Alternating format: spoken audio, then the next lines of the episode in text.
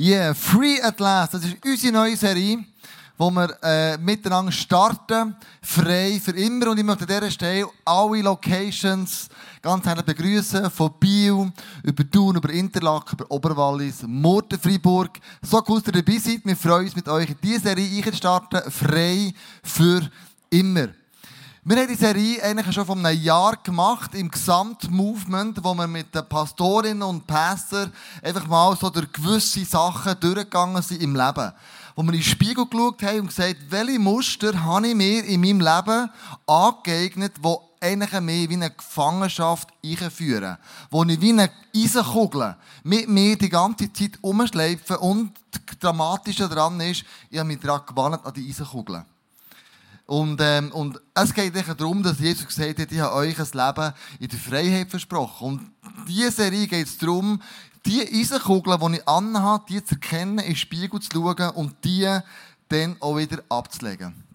Und vielleicht hast du gemerkt, dass deine Leidenschaft für Kirche, deine Leidenschaft für Jesus, deine Leidenschaft für Small Group vielleicht ein bisschen abgenommen hat.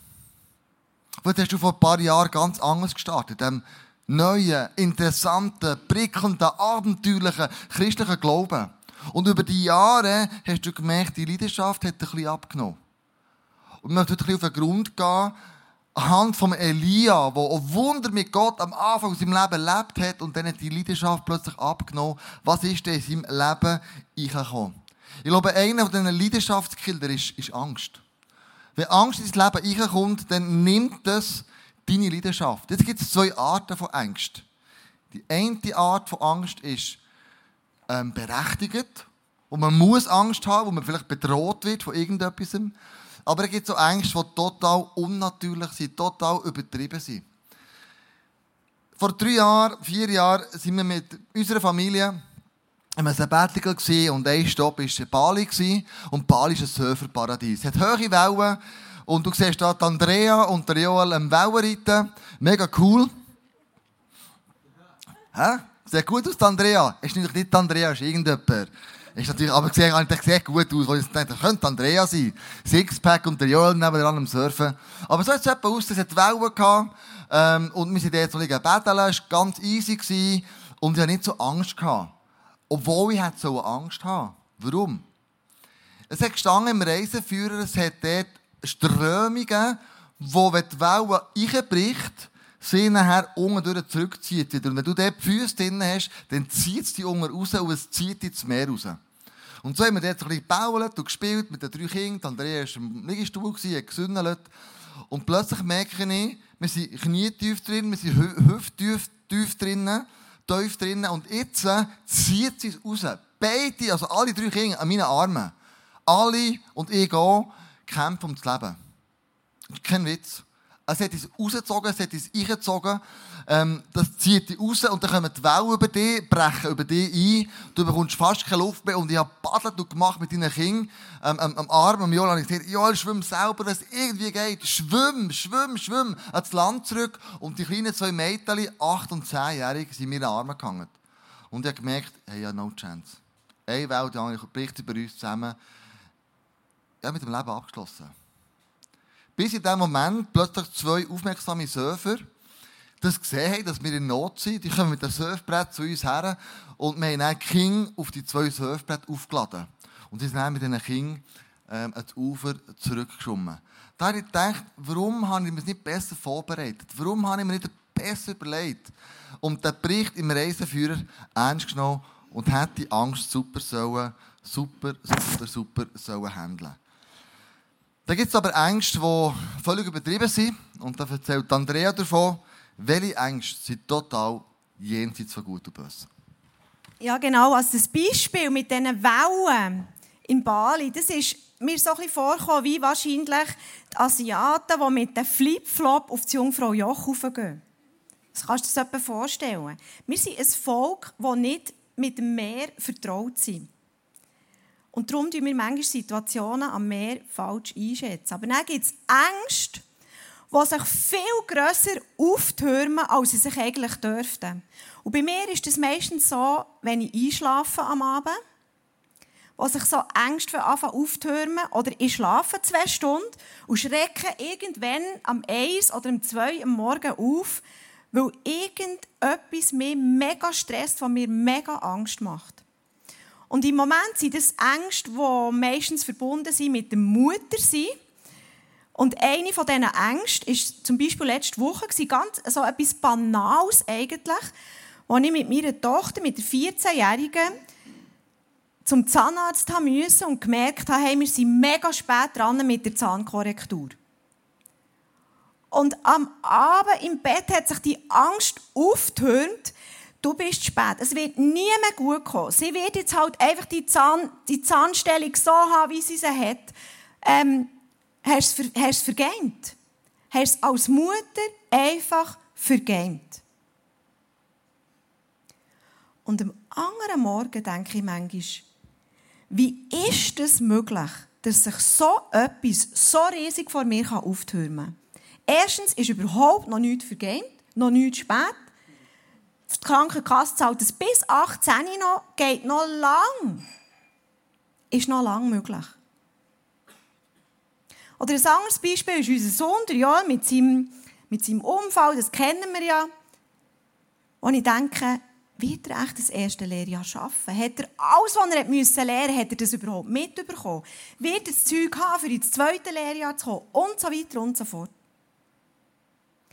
Es hat noch nie ein Lehrmeister angerufen und gesagt, ja, es wird auch schon knapp, weiss der nicht.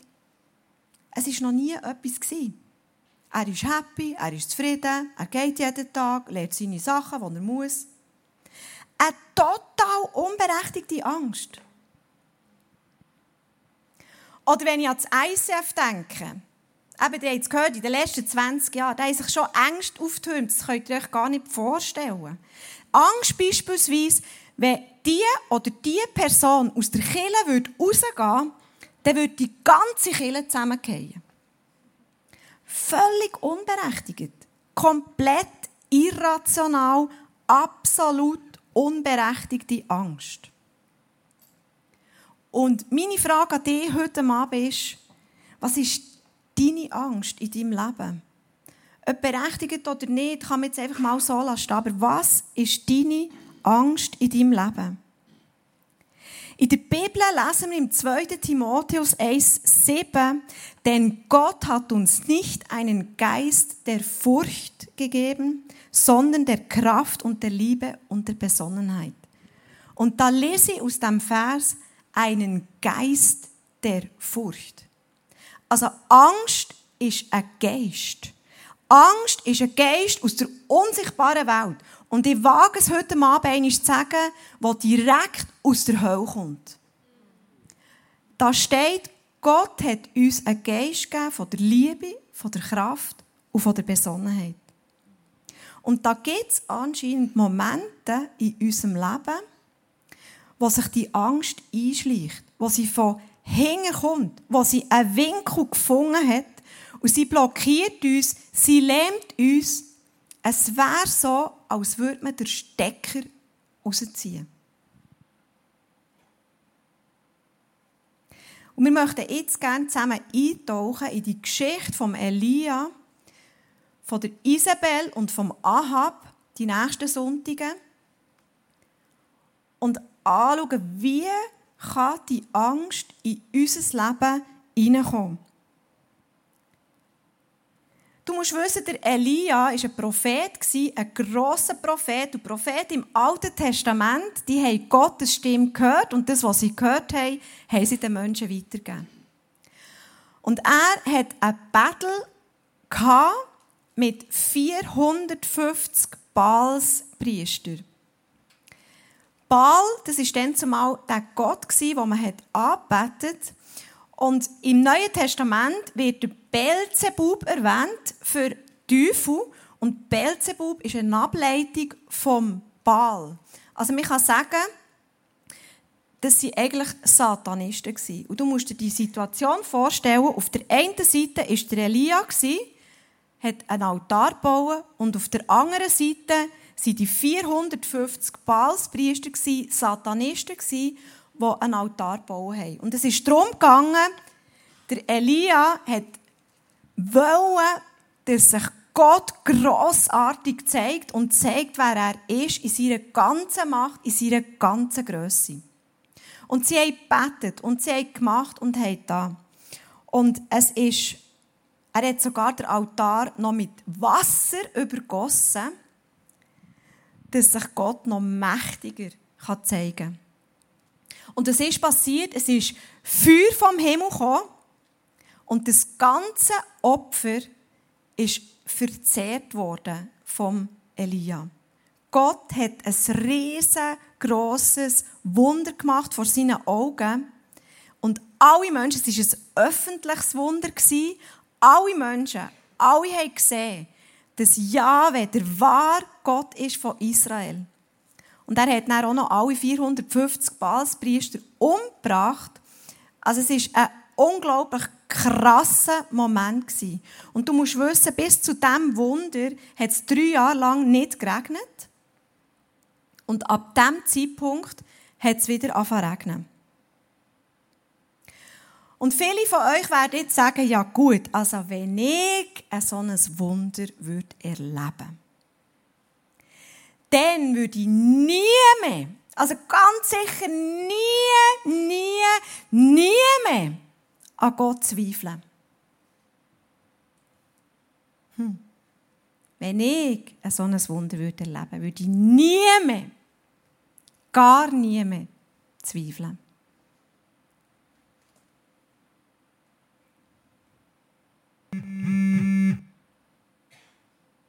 Isabel? Ich hoffe, es heisst niemand Isabel von euch heute Abend. Nicht so eine gute Person. Du musst wissen, Isabel, das war Königin, dann zumal. Und Isabel war Tochter von Ed Baal. Das war der Hohepriester von all diesen Balspriestern. Und bei der Geburt hat er Isabel am Tod geweiht. Dass sie eines Tages am Baal wird geopfert werden. Und ich habe mir überlegt, als ich das gelesen habe, was für eine absurde Vaterliebe ist das? Und die ist natürlich stinkesauer auf einen Elia und was passiert ist. Nicht gut.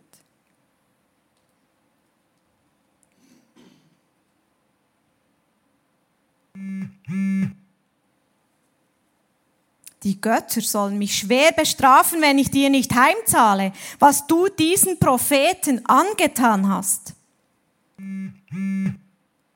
Morgen um diese Zeit bist auch du ein toter Mann.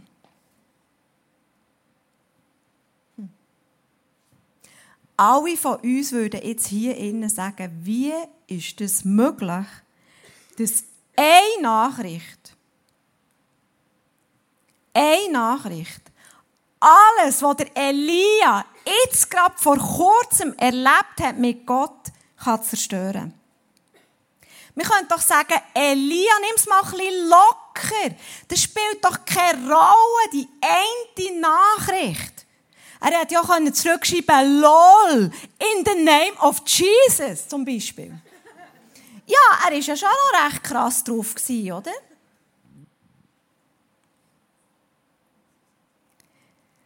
Wenn immer du ein Wunder erlebst, ein Wort, eine Nachricht, ein Kommentar, kann dir alles rauben, was du vielleicht gerade vor kurzer Zeit mit Gott erlebt hast.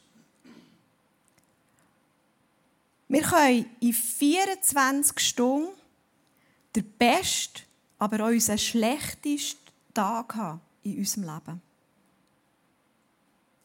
Und du musst wissen, der Elia, der fällt in ein riesen Loch nach dieser Message. Er hat wirklich so eine Message bekommen, natürlich nicht mit dem Handy, nicht?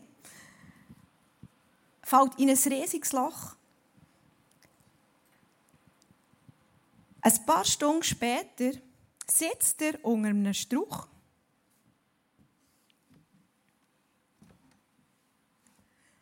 Wo bist du, Gott?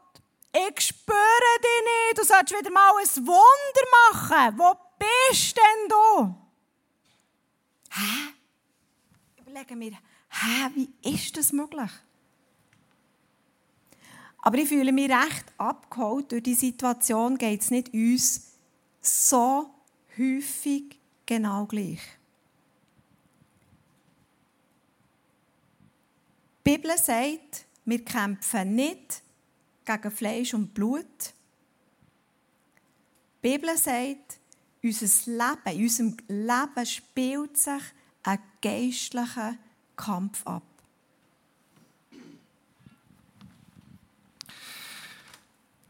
Der Elia hat die Nachricht bekommen und das macht er. Er rennt davon. Er hat Angst. Angst. Wie ist das möglich? So ein grosser Gott an seiner Seite, eine Frau bedroht und er säckelt davon. Wir lesen im 1. Könige 19, Vers 3, da packte Elia die Angst. Er rannte um sein Leben und floh nach Beersheba, ganz im Süden Judas. Die Angst ist völlig irrational. Wie ist das möglich? Dann kommt ein König und sagt, Mann, ich bringe dich um. Und hat selber erlebt, wie Gott Wunder tut. Also ist der Gott nicht viel grösser als die Königin? Könnte Gott ihn nicht echt beschützen? Ist der Glaube jetzt nicht so krass gewachsen, dass er könnte sagen, ja gut, Isabel, komm.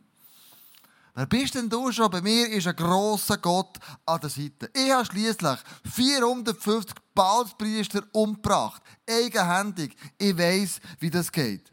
Und Gott hat fünf vom Himmel geschickt. Ich weiß doch, was ich für einen Gott habe. Und schau, es gibt so Momente, wo du Gott erlebst und einen Tag später klopft irgendeine Angst an deiner Tür. Du verlierst den Job. Ähm, du wünschst eine schlechte Nachricht. Es macht dich irgendetwas plötzlich unsicher. Und ich sage, wenn das passiert, dann kommt die Angst direkt aus der Hölle. Wirklich. Der Teufel wird alles das dass dein Glaube so klein bleibt. Obwohl du Gott vorher so gross erlebt hast. Durch Leidenschaft, also durch die Angst, die man hat, verliert man manchmal die Leidenschaft. Zum Beispiel, Angst kann sein, Gott wirkt nicht. Ja, wenn ich einen Eindruck weitergebe euch heute Abend, oder das Face-to-Face-Team, oder, oder irgendetwas gebe ich weiter, ich, ich tue die Leute herausfordern, ähm, übergib dein Leben Jesus, du ihm anvertrauen und jetzt äh, habt die Hand auf oder komm führen zum Gebet und dann kommt niemand. Da stehst du echt blöd da. Hat er zu wenig Glauben? Ist das zu wenig klar gewesen? Da gehen dir tausend Gedanken durch den Kopf in diesem Moment. Und ein Gedanke könnte sein, Gott, du wirkst ja nicht. Also lass es lieber nicht, lass ihn. Ich sage lieber nichts. Dann bin ich auf der sicheren Seite. Das ist Angst, die kommen. Gott wirkt nicht. Oder ich genüge nicht. Da kommt Minderwert rein. Ich bin in einem Movement-Team dabei, wo wir wo das ganze Movement, ISF-Movement äh, gestalten, strategisch vorbereiten, Gedanken machen und so weiter. Und da ist der Tobi drin vom ISF München und die haben etwa 2'500 Leute. Da ist der Leo drin von Zürich, die haben etwa 3'500 Leute. Und dann bin noch ich dabei von Bern. Und ganz am Anfang ist bei mir so, denn ich schon in dieser Truppe? Das sind alles Big Shots da. Das sind riesen Teile, so da ich mit mir zusammenarbeiten. Oder, oder ich mit denen, oder wie wir es immer sehen. Und das ist wirklich im Minderwert in mein Leben gekommen und dachte, wer bin denn ich schon? Und als wir das mit den Pastoren angeschaut haben, vor gut einem Jahr, bin ich zu diesen zwei hergegangen und gesagt, Jungs, mein Problem ist, ja, wenn ich mit euch zusammen arbeite, kommt Minderwert in mein Leben und ich möchte das loswerden. Das ist eine Angst, die mich lähmt, überhaupt Gas geben für das Reich von Gott. Eine Angst kann plötzlich auch kommen, ich länge nicht. Ich bin nicht genug gut. Leistungsdenken. Nach der Message, wenn wir da hinten den Kaffee nehmen, stelle ich oft fest, wir alle zusammen reden nicht über die Predigt. Wir reden über das Wetter. Wir reden über den letzten Kinofilm, den wir schauen. Wir äh, reden, was wir morgen machen. Aber es redet niemand über die Message. Und bei mir kommt so ein ungutes Gefühl hoch und ich denke, Scheiße, ist echt die Message in die Hose? Haben die Leute nicht mitbekommen, was ich sagen wollte? Hat Jesus nicht in ihrem Herz geschaffen? Weil die Message wird nicht austauscht. Und dann kommt bei mir so ein Gefühl hoch, Mann, es war auch nicht gut genug, gewesen. wir reden nicht drüber. Zum Glück ist das durch. Kann ich meinen Kaffee, meinen Tee, meine Coca-Cola trinken? Oder Angst, was denken die Leute über mich? Ich als Leiter, in diesem Fall. Ich als Vater. Was denken die Leute über mich? Denken sie positiv, denken sie negativ? Und wenn ich merke, huh, es gibt herausfordernde Situationen, wo ich als Leiter muss, muss ähm, äh, wo ich muss herausfinden wie ich es lösen Und vielleicht gibt es nicht so angenehme Entscheidungen, wie denken die Leute über mich? Und da kommt so eine Angst hoch in mir inne. Und diese Angst lässt die Leidenschaft, dass Gott wirken kann, die Leidenschaft, dass Gott etwas tut in meinem Leben, immer kleiner und kleiner und kleiner werden. Welche Angst raubt dir deine Leidenschaft, für Kinder zu bauen, den Menschen das Evangelium zu erzählen, zu dem Jesus zu stehen und mit Jesus Zeit zu bringen? Schauen wir weiter, wie es mit dem Elia geht. Er geht nämlich aus der Angst raus in die Wüste, in die Isolation. Ja, wir können unsere Leidenschaft verlieren, wenn wir uns isolieren. Wir lesen weiter in der Geschichte. Dort ließ er seinen Diener, der ihn bis dahin begleitet hatte, zurück. Allein wanderte er einen Tag lang weiter bis tief in die Wüste. Wir haben keine Ahnung, wieso dass er allein in die Wüste wandert. Aber ich weiss einfach, allein in der Wüste unterwegs sein ist nichts Gutes. Das ist alles, was ich weiss. Allein. Und das, wir reden hier nicht von einer Einsamkeit, wo du zum Beispiel besonders Gott suchst, wenn du dich an einen Ort zurückziehst. Nein, wir reden hier von einer Isolation, wo du bewusst wählst. Isolation ist, wenn du bewusst dich entscheidest, mehr von Menschen zu distanzieren. Mehr von Menschengruppen zu distanzieren. Und genau das hat der Elia gemacht. Und das ist einer der extrem heiklen Momente, wo Angst brutal in dein Leben kann. Das ist eine Tür, wo du weit aufmachst, wo Angst in dein Leben kann, wenn du dich isolierst.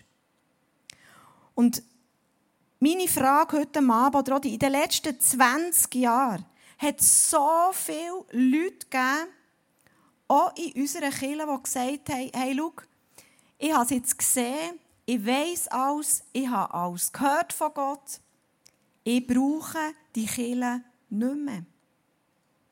Und ich sage dir heute Abend, das ist ein extrem gefährliches Statement. Wenn du dich trennst, wenn du dich isolierst von einer Gruppe und vor allem, wenn du dich trennst und isolierst von der Kirche, von dieser Familie, die Gott auserwählt hat. Und es spielt keine Rolle, in welcher Generation dass du dich befindest. Ich habe dieses Wochenende ein mega cooles Erlebnis gemacht mit unserer Tochter, die ist zwölf, und die haben eine Übernachtungsparty gemacht. Sie sind fünf Girls, die zwölf sind. Und die gehen alle in ICF Kids, bei den Galaxy Kids sind die. Und sie haben alle bei einer übernachtet das Wochenende. Und sie haben mir gesagt, weißt du, Mami, wir übernachten nicht einfach so, just for fun, sondern wir starten im Fall jetzt eine Small Group. Und ich dachte, wow, krass. Ich habe nichts gesagt von dem. Es hat niemand irgendetwas gesagt. Aber ich denke, das ist genau das Richtige. Du brauchst auch mit zwölf, brauchst du eine Menschengruppe, brauchst du Freundinnen, die mit dir unterwegs sind. Und ich sage dir heute Abend, auch du brauchst Menschen, wo du mit kannst unterwegs sein Du brauchst eine Small Group, du brauchst eine Kirche. Darum musst du auch hierher kommen am Sonntag. Das ist der sicherste Ort, wo du übrigens kannst sein am Sonntag. You never walk alone. Wir nehmen aus dieser Elia-Geschichte heraus, allein durch die Wüste wandern, ist keine gute Absicht. In dieser Wüste innen ist der Elia, wie gesagt, unter den Strauch gehockt. Und wir lesen im 1. Könige 12, wie es ihm da geht, unter dem Strauch. 1. Könige 19, Vers 4. Und er kam und setzte sich unter einen Ginster und wünschte sich zu sterben. Also der ist depressiv, der ist resigniert, der will jetzt sterben. Der hat jetzt erlebt, vor ein paar Tagen, Gott hat ein riesen Wunder da. Hey, Feuer kommt vom Himmel, es fängt wieder an regnen, 450 Balspriester. Und aufgrund von einem SMS sagt er davon in die Wüste und wird depressiv. Geh, dir das mal. Das ist ja krass. Wie ist das möglich? Und sprach, es ist genug. So nimm nun, Herr, meine Seele. Der will sterben, der will nicht mehr leben. Ich bin nicht besser als meine Väter. Also durch Angst gehst du in die Isolation und der Isolation gehst du in die Resignation. Das ist oft der Weg, wo, wo die Leute gehen. Wie der Elia auch genau gleich. Also du verlierst deine Leidenschaft durch Resignation. Du willst nicht mehr leben. Und ich denke, wie ist das möglich? Frustriert, alleine, ohne Hoffnung. Es gibt Menschen die das auch erlebt haben die überfordert waren mit der Situation. Ein Mose. Ein Mose hat zum Beispiel gesagt, ich will doch das Volk nicht mehr alleine leiten, das ist so mürrisch und mühsam, Gott. Warum ausgerechnet ich? Und er hat, hat Phasen gehabt, wo er resigniert hat. Ein Hiob, der alles verloren hat, seine Gesundheit, seine ganze Familie, sein Hab und Gut, sagt dann irgendwann ist, hey, warum bin ich nicht da? Das wäre doch besser. Ein Jeremia treibt auf die Spitze. Der Jeremia sagt sogar, hey, das Volk will einfach nicht hören. Verflucht soll der Tag sein, wo ich geboren worden bin. Und der Jona, der zum, auf Ninive muss gehen, zu den Assyrern, zu den Erzfeinden vom Volk Israel, wo soll das Heil bringen, dass sie gerettet werden, sagt eigentlich, ey, wer lieber tot als lebendig. Wenn man resigniert, überfällt einem das Gefühl von Depression, Minderwert, es ist schwer zu leben. Das Leben wird unfair. Man sieht die Sonne nicht mehr scheinen. Und alles ist immer nur noch, nur noch Scheiße. Aber du musst wissen, es gibt Phasen im Leben, die schwierig sind. Denn Jesus hat uns nicht versprochen, wenn wir unser Leben ihm anvertrauen, dass wir werden immer Friede, Freude, Eierkuchen haben. Er hat gesagt, ihr werdet der Leid durchgehen. Das Leben wird euch herausfordern. Es wird nicht immer alles nur easy schön sein und der Ponyhof. Sondern er sagt, das verspreche ich euch nicht. Was ich euch verspreche ist, ich bin bei euch in diesen Schwierigkeiten drin. Und zwar bis ans Ende von, von, von der Welt. Das verspricht er uns. Also es gibt wirklich Momente, die schwierig sind im Leben und dann ist Jesus an deiner Seite. Wir lesen weiter 1. Könige 19, 5 bis 7 was dann passiert. Wie Gott auf die Depression und Resignation von Elia reagiert. Er streckte sich unter dem Ginsterstrauch aus und schlief ein. Plötzlich wurde er von einer Berührung geweckt. Ein Engel stand bei ihm und forderte ihn auf. Elia, steh auf und iss. Als Elia sich umblickte, entdeckte er neben seinem Kopf ein Fladenbrot, das auf heißen Steinen gebacken war. Das war der Anfang von der Pizza, für die, die das noch nicht wissen. Und einen Krug Wasser. Er aß und trank und legte sich wieder schlafen. Doch der Engel des Herrn kam wieder und weckte ihn zum zweiten Mal. Steh auf, Elia, iss, befahl er ihm noch einmal. Für mich ist das ein wunderbares Bild. Hier ist einer weg der Angst in die Isolation, in die Resignation gegangen. Er ist depressiv und in dem Innen begegnet ihm Gott. Gott kümmert sich um dich sagt die Stelle. Er hat sich um Elia gekümmert. Und du musst wissen, der Geist von der Isolation, von der Resignation, von der Angst, der kommt bei uns allen zusammen irgendwann, klopft der an die Türen. Auch in meinem Leben, auch in deinem Leben. Die Frage ist, wie reagiere ich auf den? Das ist die Frage. Tue ich dem Tür und Tor auf lerne ich oder behalte die Türen zu? Welchen Raum gebe ich ihm? Er kommt erst dann ich, wenn ich es zulasse, dass er reinkommen kann. Was mache ich in diesen Momenten? Wenn ich merke, der klopft die Türen. Was mache ich in diesen Momenten, wenn ich merke, was soll ich jetzt mit dem umgehen? Es gibt Haufen Möglichkeiten, aber eine, die ich glaube, dir möchte sagen, ist, als allererstes proklamier Gottes Wort über diese Situation. Schlag die Bibel auf. Sprüche, Prediger, Psalmen, Leute wie David, waren auch so drauf. Aber was ich mache, in so Momenten, wenn das bei mir der Fall ist, gehe ich in meinen Stuhl daheim, lasse die Stereoanlage an, so, und dann fange ich an, Worship-Musik zu hören. Ich fange an, Wörter, die unsere Songwriter geschrieben haben, aus der Bibel heraus. Wahrheit, die sie in Songs eingepackt haben, in meinem Leben wirken Ich fange an, die Wahrheiten von Gott in der Bibel über meinem Leben zu proklamieren. Selber mit Bibelversen oder mit Worship.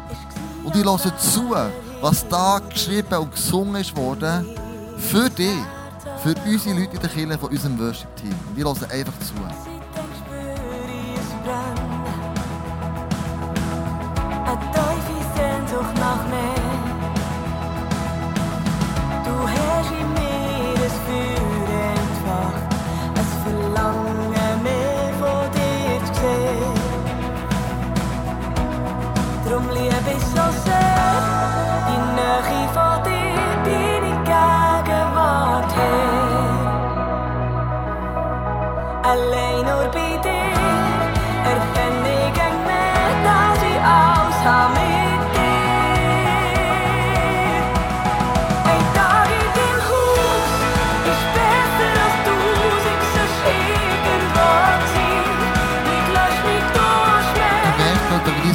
Aufgeht. Du merkst plötzlich bei diesem Worship-Song die Wahrheiten von Gott in deinem Herzen etwas machen.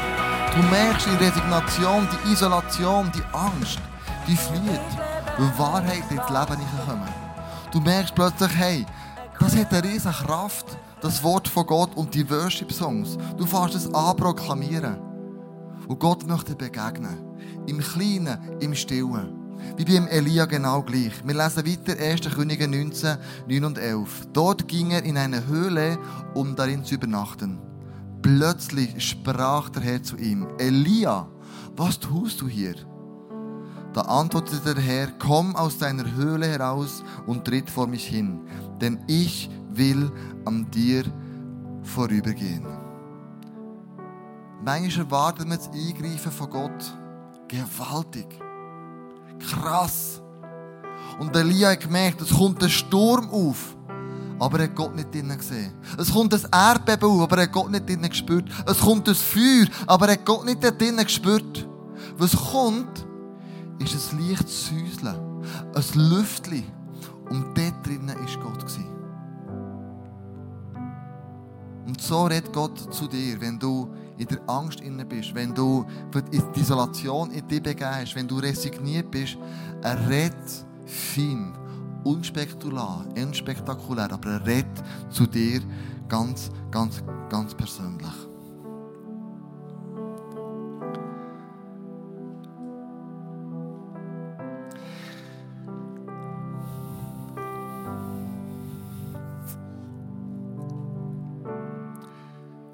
Gott hat fein zu dir. Unspektakulär, auch vielleicht heute Abend. Ich möchte, dass wir nicht zusammen aufstehen und ich möchte, dass wir Gott in unserem Leben vorbeigehen Wie beim Elia. Aber weißt du, was Gott dir sagt? Wie er Elia gesagt hat? Komm aus deiner Hölle raus. Wir müssen den Schritt raus machen aus unserer Hölle, aus unserer Isolation, aus unserer Angst, aus unserer Depression. Wir müssen einen Schritt raus machen. Er kommt nicht in unsere Hölle rein. Das finde ich so eine krasse Geschichte beim Lazarus. Er sagt, Lazarus, komm raus. Ich komme nicht in deine stinkige Hölle. Komm du raus. Beim Elia sagt er genau das Gleiche. Komm du aus der Hölle raus.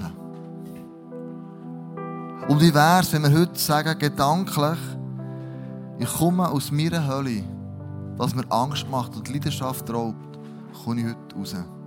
Ich komme heute aus meiner Hölle raus, von der Isolation, und mich bewusst, unbewusst ich begeben habe. Ich gehe nicht mehr Killer regelmäßig. Ich gehe keine Small Group mehr. Ich bin einfach lost irgendwo. Und ich brauche so dringend Freunde, die mich unterstützen, für mich beten.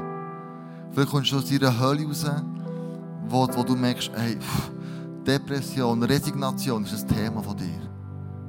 Dann möchte ich dich herausfordern, stand doch jetzt auf. Als Zeichen, du sagst, ich komme aus dieser Hölle raus und ich möchte im Heiligen Geist begegnen heute. Stand doch auf einfach, heute Abend, und uns alle zusammen aufstehen und sagen, ich komme aus meiner Hölle raus. Ich möchte der Elia das abschütteln. Die Angst, die Isolation, die Resignation, die Leere in meinem Leben. Und ich möchte sie füllen, wenn Gott an mir vorbeigeht. Lass uns einen Moment einfach still sein und stell dir vor, der Heilige Geist geht jetzt an dir vorbei. Und er berührt dein Herz, er berührt deine Seele, er berührt deinen Körper. Lass uns einen Moment einfach erleben.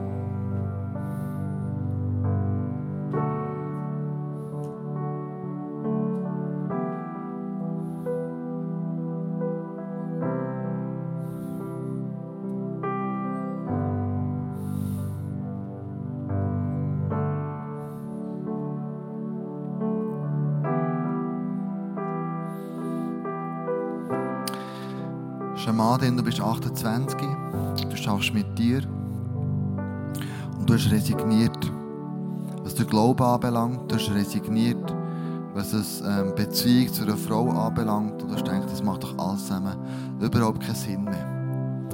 Aber Jesus sagt, schau, deine Zeit wird kommen. Ich werde dir begegnen, ich werde dich füllen mit dem, was du brauchst, du nötig hast, aber lass bitte zu. Komm jetzt zu mir ins Kreuz, deponiere das und wieder neue Hoffnung geben und einen neuen Frieden geben. Einen neuen, tiefen Frieden, den du bis jetzt noch gar nicht kennt im Leben. Du bist eine Frau da, du bist 18, du hast mega gerne weiße Kleider. Aber so weiss wie die Kleider auch sind, dein Herz ist nicht mehr so schön, weiss und rein. Es sind ein paar Sachen im Leben passiert, wo, wo du merkst, das hätte nicht passieren und doch ist es passiert und du drehst wie Schuldgefühl um und das raubt dir deine Leidenschaft. Und Jesus sagt heute Abend, hey, genau für das bin ich gestorben. Gib das ab. Leg das bei mir ins Kreuz her. Dort machen wir einen Tausch. Komm aus deiner Hölle raus. Bett vielleicht mit jemandem heute Abend über das, was du kennst, was du Vertrauen hast. Und leg es ein für alle Mal ab. Ich möchte dir begegnen und dir eine neue Leidenschaft geben.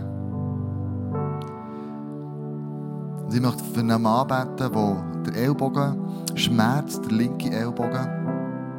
Gott möchte dich heilen in diesem Moment heute Abend.